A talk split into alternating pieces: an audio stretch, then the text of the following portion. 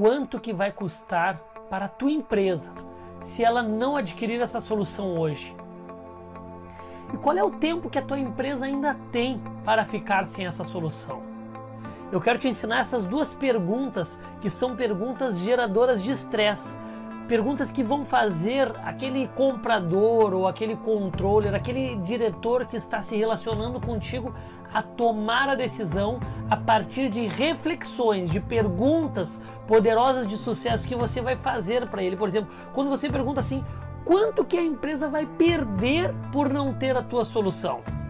Quanto tempo a empresa ainda aguenta vivendo sem a tua solução? são perguntas que elas podem ser feitas tanto no âmbito B2B, B2C, na área de atendimento, na área comercial de venda.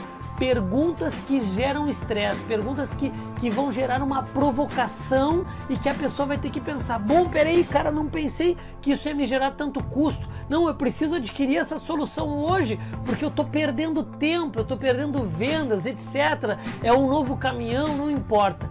Então esse tipo de técnica ele funciona, dependendo de como está a situação da negociação, fazer perguntas geradoras de estresse que provocam reflexões ao teu cliente.